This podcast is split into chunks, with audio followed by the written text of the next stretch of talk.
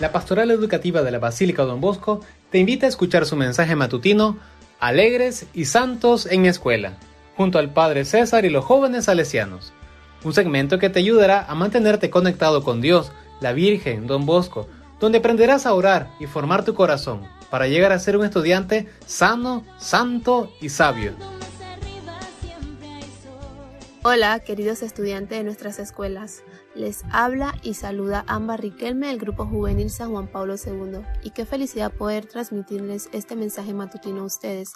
Pero antes vamos a hacer la oración que don Bosco nos enseñó. Oh Padre y Maestro de la Juventud, San Juan Bosco, que tanto trabajaste por la salvación de las almas, sé nuestro guía en buscar el bien de la nuestra y la salvación del prójimo. Ayúdanos a vencer las pasiones y el falso respeto humano. Enséñanos a amar a Jesús sacramentado, a María Auxiliadora y al Papa, y a alcanzar de Dios una santa muerte para que podamos un día hallarnos juntos en el cielo, así sea. El día de hoy les voy a hablar de Augusto Czartoryski. Augusto nació en París el 2 de agosto de 1858, en el exilio del príncipe polaco Ladislao y de la princesa María Amparo hija de la reina de España. Durante unos 30 años su noble linaje vinculado a los intereses dinásticos de Polonia había emigrado a Francia. Desde el exilio, el príncipe Ladislao buscó restaurar la unidad de la patria desmembrada en 1795. A la edad de seis años, Augusto perdió a su madre, Margaret de Orleans, hija del conde de París, pretendiente al trono de Francia. Tomó su lugar desde muy temprana edad. Augusto demostró ser un niño bueno y reflexivo. Entre los 10 y los 17 años estudió en París en Cracovia, pero su mala salud lo obligó a interrumpir sus estudios y trasladarse con frecuencia al sur de Europa, en busca de un clima mejor.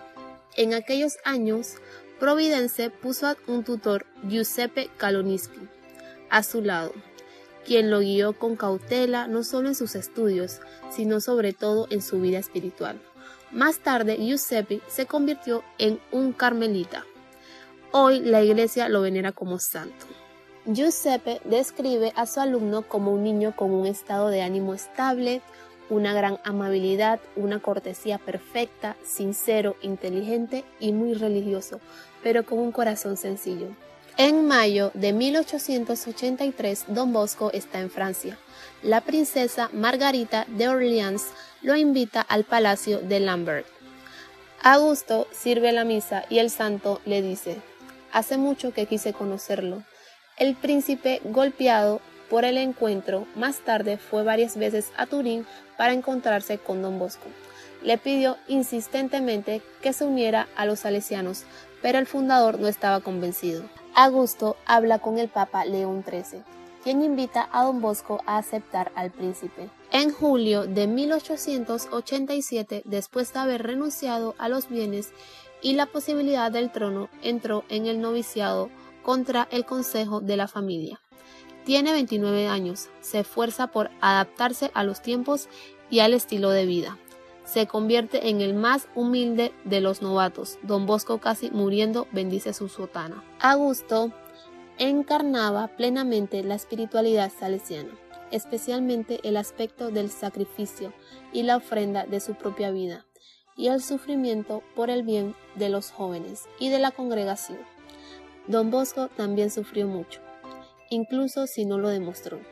Don Augusto murió en Alaciao el 8 de abril de 1893. El sábado, en el octavo día de Pascua, qué hermosa Pascua, él había dicho tenía 35 años.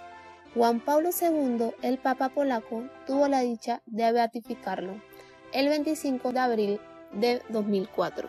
Su cuerpo es venerado en Polonia. Y así como el beato Augusto fue muy amable, muy cortés, sincero, inteligente y muy religioso, ustedes también pueden ponerlo en práctica y los valores que le enseñan sus padres y las maestras. Que pasen una excelente semana, cuídense mucho, que Dios me los bendiga siempre. Nos vemos en la próxima. Chao. Queridos estudiantes, agradecemos su atención y les esperamos con alegría en nuestro próximo mensaje matutino para que aprendamos a ser buenos cristianos y honrados ciudadanos.